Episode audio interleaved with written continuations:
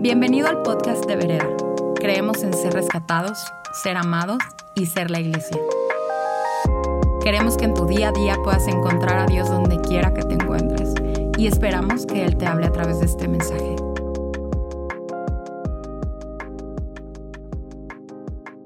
Feliz domingo de resurrección, Vereda. El día de hoy festejamos que nuestra vida tiene sentido. Por el día de hoy es que todos los demás días tienen sentido. Por el día de hoy es que nuestra vida tiene sentido. Por el día de hoy es que las promesas del Padre, el legado que tenemos a través de la palabra, tiene perspectiva y sentido. Nuestra vida eterna tiene sentido. El reino de los cielos tiene sentido. La declaración de amor que Jesús hizo para con nosotros tiene sentido. Y el día de hoy vamos a estar hablando un poquito en, eh, vamos a estar estudiando Juan 20, pero antes quiero hacerte un pequeño resumen del marco histórico. ¿Qué es lo que ha estado pasando? Han crucificado a nuestro Señor. Jesús murió terminando el viernes. Eh, eh, eh, entrando el día del reposo, Jesús muere y lo bajan. yo no me puedo ni siquiera imaginar todas estas mujeres, los discípulos, su madre, viendo lo que estaba viendo y, teniendo ese trauma tan severo. este viernes que significa trauma, muerte, pérdida, dolor, todo lo que vieron, cómo habrá impactado su corazón, cómo, cómo habrán, cómo se habrán ido a dormir habiendo visto todas estas imágenes tan terribles. Y entra el sábado, entra, entra el, día de descanso, el día de reposo en el cual no podemos eh, o dejamos de hacer muchas cosas, ¿no? Y este día representa el silencio, luto, duelo. Pero imagínate la frustración de no poder hacer nada, de haber visto tantas cosas y tenerlas guardadas y no poder responder o reaccionar de alguna forma a todo lo que vieron. Y llega el domingo yo me imagino que después de haber tratado de procesar todo lo que, todo lo que vieron, están pensando todo lo que, lo, que eh, nos faltó, todo lo que no hicimos. Y, dice la palabra de Dios que muy temprano se acercan, ¿no? Pero yo, yo, imagínate lo, que estaban pensando. No, no le dimos un último abrazo. No, no, no me despedí de él. No, no me, no, no, no lo tomé. No, no lo ungimos. Eh, eh, ¿cómo estará la cosa? y, empiezan a pensar eh, eh, eh, en este estado de shock, tratar de, hacer algo al respecto de todas estas cosas en donde se quedaron como frustrados, frustradas, y, pero están en shock y, están tratando de responder, están reaccionando, están reaccionando sin pensar mucho. Y lo vamos a ver ahorita. Nuestro enfoque en 2021 es despertar, renacer, descubrir. Y hemos visto ya y hemos platicado, hemos dicho muchas veces que vivir sin despertar nos va a dar, eh, eh, nos va a hacer vivir días nuevos con la mentalidad de ayer. Vivir sin despertar nos va a, nosotros vamos a querer abrazar el futuro y vamos a sentirnos como anclados a una pared porque no podemos avanzar. Vivir sin despertar es como están viviendo ellos ahorita. Van a llegar y van a ver una gran sorpresa. Eh, vamos a leer Juan eh, del, 1 al 16. Antes, imagínate que van caminando. Imagínate que van caminando y, están pensando, sí, vamos entonces a ungirlo y todo. ¿Y quién nos va a mover la piedra? Y están pensando y están todavía, o sea, les digo, y todavía van a llegar y se van a llevar una gran sorpresa. Juan 20 dice, el domingo muy temprano, cuando todavía estaba oscuro, María Magdalena fue a la tumba donde habían puesto a Jesús. Al acercarse se dio cuenta que habían movido la piedra que tapaba la entrada de la tumba. Entonces fue corriendo a donde estaba Simón Pedro y el discípulo favorito de Jesús. Me encanta Juan, el discípulo favorito de Jesús. Él se está escribiendo. Y les dice, se han llevado la tumba del eh, se han llevado de la tumba al Señor y no sabemos dónde lo han puesto.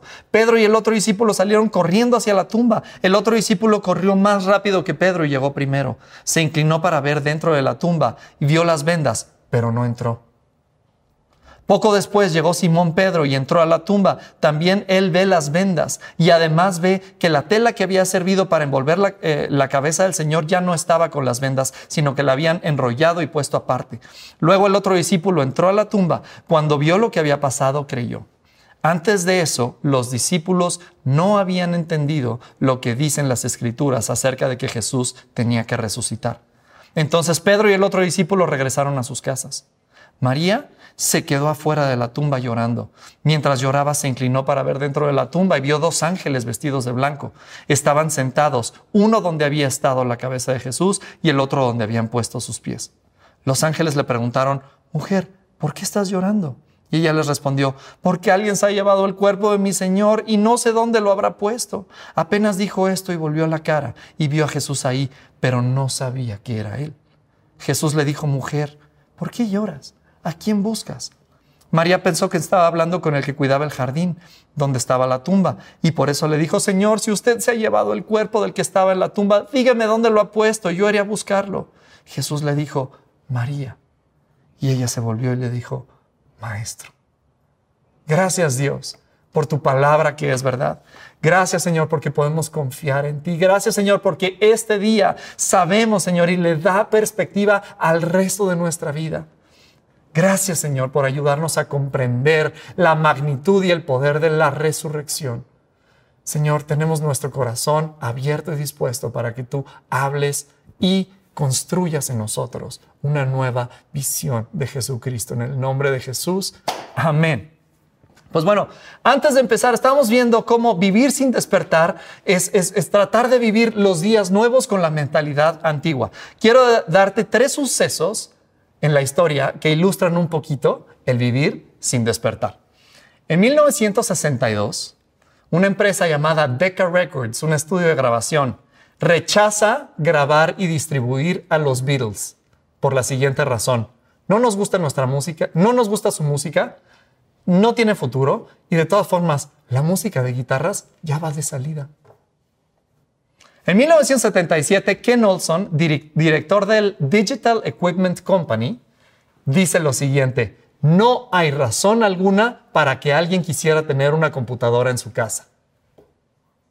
En los 80 el consejo de Microsoft le dice a Bill Gates, a ver, aquí ya todos somos ricos y famosos, ¿por qué no nos retiramos? Y alguien levanta la mano y dice, oye, pero viene esto del Internet y dice, el Internet no tiene futuro. ¿Te das cuenta? O sea, lo, terriblemente desatinadas que pueden ser nuestras decisiones cuando vivimos sin despertar. Y esta es la historia un poquito de la resurrección, de cómo están viviendo ellos, vivir sin despertar. Oh, si vamos a ungir al Señor, tenemos que responder de alguna forma. Y, compran las especias y se levantan temprano y llegan y todo. ¿Y, quién, ¿y quién va a mover la piedra? Eh, eh, ¿Te estás dando cuenta cómo están tratando una frustración eh, y, no los deja avanzar? Dice el verso 1 que María Dice, e, el domingo muy temprano, cuando todavía estaba oscuro, María fue a la tumba donde habían puesto a Jesús y al acercarse se dio cuenta que habían movido la piedra. Ella se acerca y ve algo, pero en lugar de acercarse más y empezar a asomarse o algo, ella corre para atrás y va por Pedro y Juan y, va y les dice, algo pasó y, ya no está, la tumba está vacía, ¿qué, qué hacemos? Y salen los, los discípulos como resorte, corriendo rapidísimo, y dice que Juan llega primero y se asoma y ve, pero no entra. Y después llega Pedro, y dice que eh, Pedro llega, entra y ve. Y quiero eh, nada más que vayamos un poquito más a detalle de lo que dice el original, porque esto tiene una gran revelación para nosotros. El texto original, eh, la palabra en griego para, para describir vista, para decir ver, el verbo ver, es blipo, pero no es el verbo que está usado cuando Pedro llega. Sí es el verbo que dice que, que, Juan blipo, él vio. Pero cuando Pedro entra, la palabra que está usada es teoreo. De esta palabra teoreo sacamos la palabra teoría. Pedro entra a tratar de sacar sus propias conclusiones, a, tratar de ver y a ver, eh, la, manta estaba y, ya no está y está enrollada y le pusieron. Y yo me imagino una dinámica en la mente de Pedro diciendo, a ver, ¿por qué alguien se habría querido llevar el cuerpo y dejaron las especies, que es lo caro, los aceites, la, la manta que había comprado José de Arimatea, que dicen que era carísima? ¿Por qué dejaron esto y se llevaron un cuerpo? Y están haciendo sus conjeturas, están sacando sus conclusiones y te voy a dar un resumen hasta ahorita. María, estas tres historias paralelas. María ve y corre. Juan ve, pero no entra. Pedro entró y se puso a resolver el caso, se puso a sacar sus conclusiones. Juan dice que vio y creyó, pero se fue. ¿Pero qué pasa? E, e, el verso 9 creo que nos explica, y me imagino a Juan escribiendo el Evangelio muchos años después, ya un Juan grande, un Juan mayor, un Juan maduro, habiendo entendido después de mucho tiempo lo que vio en ese momento cuando era un, pequeño niño. Y Juan está escribiendo acerca de él y dice, hasta este momento no habían entendido lo que decían las escrituras acerca de Jesús tenía que resucitar. Resumen hasta ahorita de tres historias paralelas. María se acerca y corre para el otro lado. Juan llega, ve, pero no entra. Pedro entra para sacar sus propias conclusiones, para resolver el caso según su, raciocinio. Juan dice que creyó, pero se fueron. Y en el verso 9 nos, ah, tenemos un mayor entendimiento de por qué están reaccionando como están reaccionando. Estamos leyendo un legado que Juan nos deja. Este ya es un Juan anciano, un, Juan mayor, un Juan eh, eh, ya en, el último periodo de su vida, recordando de cuando era un pequeño jovencito y caminaba a los pies de Jesús. Y está diciendo Juan, y todas estas cosas pasan porque hasta este momento ellos no habían entendido lo que decían las escrituras de que Jesús tenía que morir y resucitar. Ellos siguen en este lapsus que llamamos precafé. No, no, han, no han tomado café en su vida y han escuchado cosas, me refiero con Jesús, obviamente. Eh, eh, han escuchado cosas como es necesario que el Hijo del Hombre muera o al tercer día yo voy a resucitar, o el reino de los cielos es como. Han escuchado tantas cosas, pero, pero ellos no han entendido lo que Jesús les está queriendo decir. Cada vez que Jesús habla, ellos están en un, pues hay un universo paralelo pensando, pues yo creo que en qué iban a comer o, o qué, qué iba a pasar el siguiente día, no sé. Pedro y Juan regresan a su casa en el verso 10. Yo me imagino esa conversación, o sea, qué cosa más rara. Imagínate lo que acaban de ver, lo que acaban de ser enfrentados y, ah, ok, sí, bueno, pues ya se dan la media vuelta y empiezan a caminar a su casa. ¿Y, y qué irían platicando en ese camino? Pues, ¿qué habrá pasado, bro? No, pues no, no sé, bro. ¿Tú qué te imaginas, bro? No, pues no sé, bro. Yo creo que pues, se lo llevaron, bro. Pues pues bueno, yo ya llegué a mi casa. Bueno, pues nos vemos al rato, ¿no? Sí, nos vemos al rato. Bye. O sea, ¿cómo, habrá terminado esa caminata? ¿Qué irían pensando ellos cuando van caminando? Eh, vamos a hacer a María el enfoque de nuestra reflexión del día de hoy. El día de hoy, estamos hablando de María Magdalena. Este es un mensaje sencillo, pero muy ilustrativo un mensaje poderoso para entender el poder integral que tiene la resurrección en nuestra vida. Hoy estamos festejando, hoy el mundo se ha puesto de acuerdo para festejar el domingo de resurrección, el domingo en el cual nos acercamos a ver que la tumba no contiene un hombre muerto. Pero este poder tiene, es un poder integral, tiene un poder racional. Vemos a los discípulos que están batallando en su cabeza. ¿Qué es lo que pasó? Y, mi oración es que no nos quedemos en este, en este poder racional. El mundo ha estado envuelto en este poder racional de a ver cómo podemos tener las evidencias necesarias para, para darnos cuenta, cómo sé que esto es verdad, ¿no? Pero la, la, la resurrección va mucho más allá. Además de tener un poder racional, tiene un poder amoroso y tiene un poder personal. Tiene un poder maravilloso. Fíjate, María Magdalena se queda. Eh, ella lo ama. ¿Quién es María Magdalena? María Magdalena ha sido una persona que vivía en esclavitud espiritual y por conocer a Jesús ahora vive en libertad. Ahorita vamos a platicar un poquito más, pero es una mujer que estaba atada espiritualmente. Siete demonios la oprimían y ahora vive en libertad. Quiero leerte lo siguiente, dice Pete Forsyth a finales del siglo XIX primero necesitamos conocer la desesperación de la culpabilidad para entonces poder apreciar la maravillosa bendición del perdón y la libertad. Y así está María. Un día estuvo esclava, pero ahora es libre. Y, puede ella conocer esa maravillosa bendición del perdón y de la libertad. Y conforme ella lo ama, está triste, está llorando, está deseando haber hecho algo por su maestro, conforme ella tiene una convicción de Jesús, tiene una convicción y una cosmovisión y una expectativa de un Jesús pequeño, de un Jesús humano. Si me permites decirlo, de un Jesús muerto. Va a buscar un Jesús que está muerto. María busca en Jesús de acuerdo a las limitaciones humanas que su cabeza le permite entender. Eh, ¿Y esto qué es? es? un gran maestro, es un gran líder, es un hombre maravilloso, profeta iluminado, pero finalmente hombre. Ella va a buscar a un Jesús muerto y ella está en una necesidad de despertar, como tú y yo estamos en una necesidad constante de seguir teniendo una revelación fresca de Jesús. Ella está en una necesidad de despertar. Ella ha escuchado a Jesús mismo que le dice, yo soy la luz del mundo, yo soy el pan de vida, yo soy eh, el buen pastor, la puerta de las ovejas, yo soy la resurrección y la vida. Ella ha escuchado que Jesús va a resucitar al tercer día, pero en sus términos no lo puede entender. Porque el verso 9 nos dice que hasta este momento no han entendido lo que las escrituras decían que iba a resucitar. Esto es lo que María sabe. Si tú te avientas a, a un lago, sales mojado. si, si tú saltas, la gravedad te jala de regreso. Y si alguien muere, todo se acabó. Ya no hay esperanza. Y en estas condiciones y en estas limitaciones humanas, ella viene a buscar a Jesús.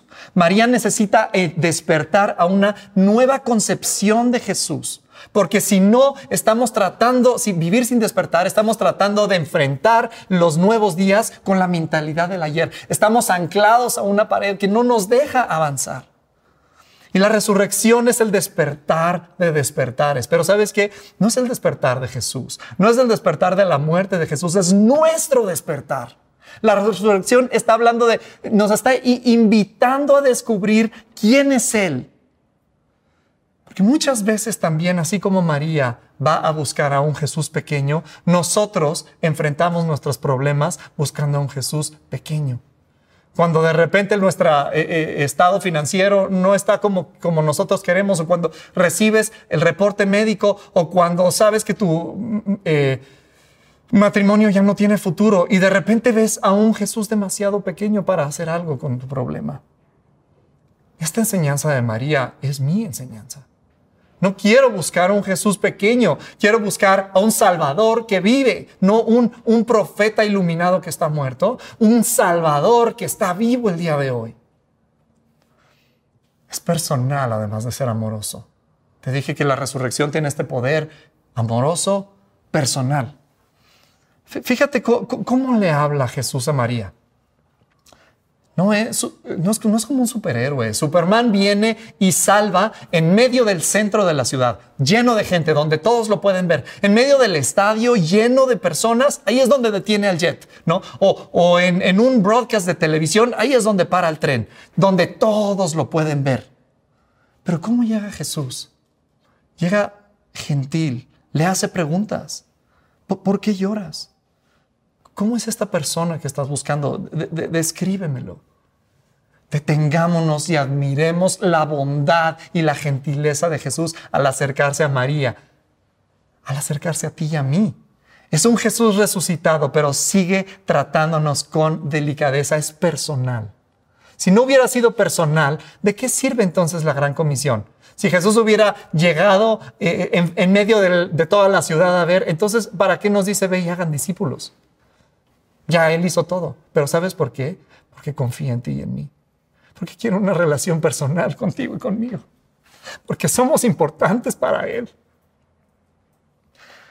Es amoroso, es personal y es maravilloso.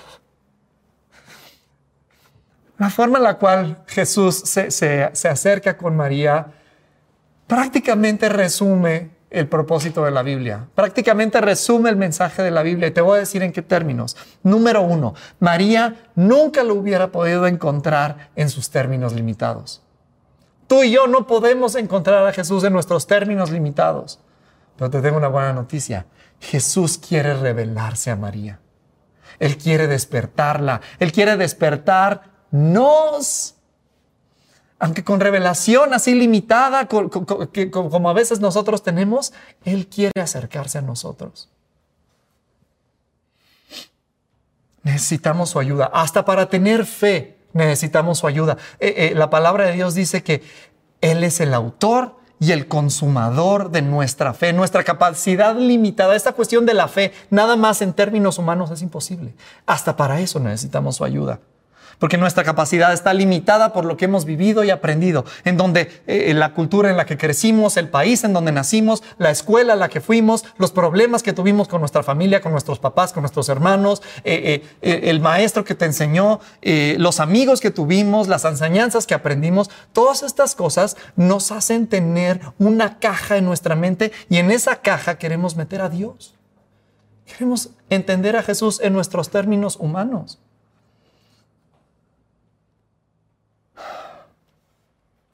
La salvación es por gracia. Entonces quedamos, número uno, María nunca lo hubiera podido entender en sus términos limitados, pero Jesús se quiere revelar a ella. Número dos, la salvación es por gracia. Y, es, y fíjate esto, esta salvación que Jesús escoge presentarnos, esta forma de revelarse a nosotros, es por gracia. El hecho de que, de, que escoge presentarse a ella primero. María Magdalena pasa a la historia como la, la, la primer persona, el primer ser humano que ve a Jesús resucitado. Eh, Jesús va al Padre y le dice, no, no me detengas, no me detengas. Pero, pero aún en el camino al Padre, Él se detiene y, y tiene esta conversación con María. Tiene tiempo para ella. ¿Quién es María Magdalena otra vez? En Lucas, eh, en Lucas 8 nos dice que es una persona que fue liberada de siete demonios. En Marcos 5 nos, da, nos pinta un poquito un, cuadro de cómo se veía un endemoniado. Viviendo en la calle, medio desnudos, hablando solos. Eh, dice que uno vivía en un cementerio, se juntaban ahí en lugares secos, fuera de la ciudad, eran rechazados de la sociedad.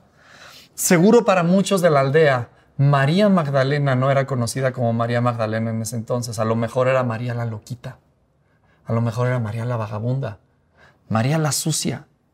Detengámonos a entender y admirar la bondad de Jesucristo, que escoge presentarse a María.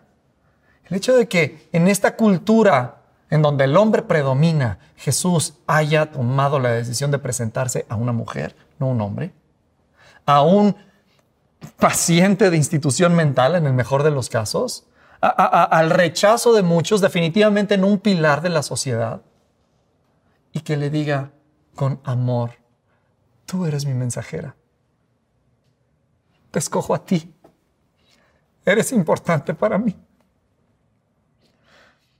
Estamos acostumbrados a vivir en esta sociedad en donde nos pone etiquetas por lo que hemos hecho en el pasado y Jesús no lo hace así.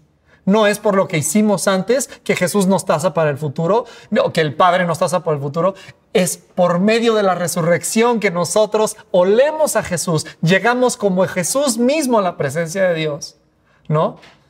pero en esta sociedad en donde eh, eres el, lento, el tonto, el, distraído, no sé cuántas cosas te pueden poner de etiquetas. Jesús no te ve por eso, el Padre no te ve por eso.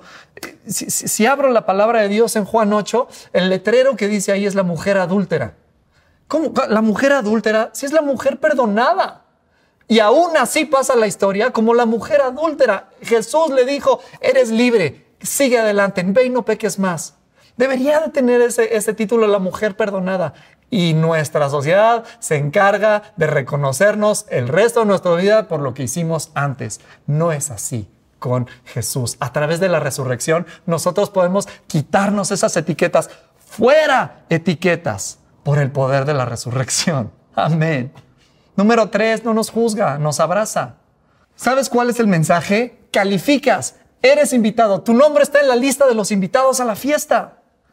Pero el mensaje de Jesús es mi salvación, la, salvación que yo te ofrezco no está basada en tu pedigrí, en tu capacidad, en tus logros, en tu calidad moral, no por tu trabajo, por el mío, dice Jesús. Jesús no viene a salvar a los que piensan que son fuertes, viene a salvar a los que se saben en necesidad. Detengámonos a admirar su gracia y misericordia. Y número cuatro, resuelve el problema. Él es quien resuelve el crucigrama. Él es el que completa el rompecabezas. ¿Cuántas cosas pudo haber respondido Jesús al revelarse a María cuando le dice, si, si, por, si tú te lo llevaste, por favor dime dónde lo pusiste? Pudo haber dicho, sorpresa, soy yo. O pudo haber dicho, ay María, siempre tenía con, con, necesidad de ayuda. Por favor, ya madura, María, que no te das cuenta, que no has entendido nada. No le dice, aquí estoy. Le dice, ahí estás. En otras palabras, le dice, María. Podemos detenernos y no, no le dijo, señora Magdalena, señora de Magdala. No, le, llama por su nombre personal, María. Annie Dillard, eh, ganadora del Pulitzer, dijo, toda mi vida he sido una campana y nunca me había dado cuenta hasta que alguien me tomó, me levantó, me agitó y yo soné. Eso es lo que hace Jesús con nosotros. Nos toma, nos levanta y nos agita para que nosotros respondamos. E, e, en toda la historia no ha habido un lugar más obsesionado con el concepto de identidad que el hemisferio occidental. Hay, cursos, diplomados, este, estudios en la búsqueda de quién soy. Y esta es la, narrativa cultural. Te dice lo siguiente, busca en tu interior y descubre, decide quién eres y que no te importe lo que piensan los demás. Imposible. Imposible tener una identidad segura, certera y afirmada nada más buscando en tu interior, porque somos seres relacionales. Una identidad segura, certera y afirmada viene por el saber que a quien tú amas te ama de regreso. Saber que la persona que tú valoras te valora. La persona que tú respetas te respeta. Que tú eres especial para la persona más especial que te puedes imaginar. Bueno, pues la persona más importante de toda la historia, del universo, de todo lo que conocemos, se acerca contigo y te dice a través de la resurrección, te amo sin reservas y sin condiciones. Te amo personalmente. Te amo extravagantemente sin importar el costo. Y te amo eternamente. La resurrección es un despertar, em, es, una invitación a despertar que todo lo que hemos sido catalogados, el tonto, el lento, el rebelde, el inquieto, el feo, el, el débil, el yo qué sé, eso se quita y tú puedes entrar a descubrir tu verdadera identidad en Él. No tenemos que ir por la vida con esas etiquetas del pasado. Cerramos con lo siguiente. No queremos ser como Juan, que se acercó pero no entró. No queremos ser como Pedro, que se acercó para sacar sus propias conclusiones racionales. No queremos ser como María, que se acerca a Él con una percepción limitada de un Jesús pequeño, de un Jesús humano. ¿Qué dice la resurrección acerca de mí yo he sido como María, yo he sido como Juan, yo he sido como Pedro.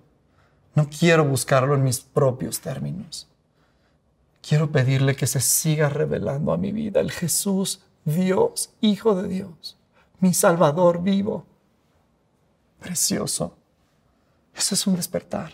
¿Y sabes, sabes cuál es un gran momento para un despertar? Un momento como el que estamos viviendo. En este momento de crisis mundial, crisis global, gran momento para que Él se presente. Estos momentos son únicos y Él se quiere presentar, quiere despertarnos.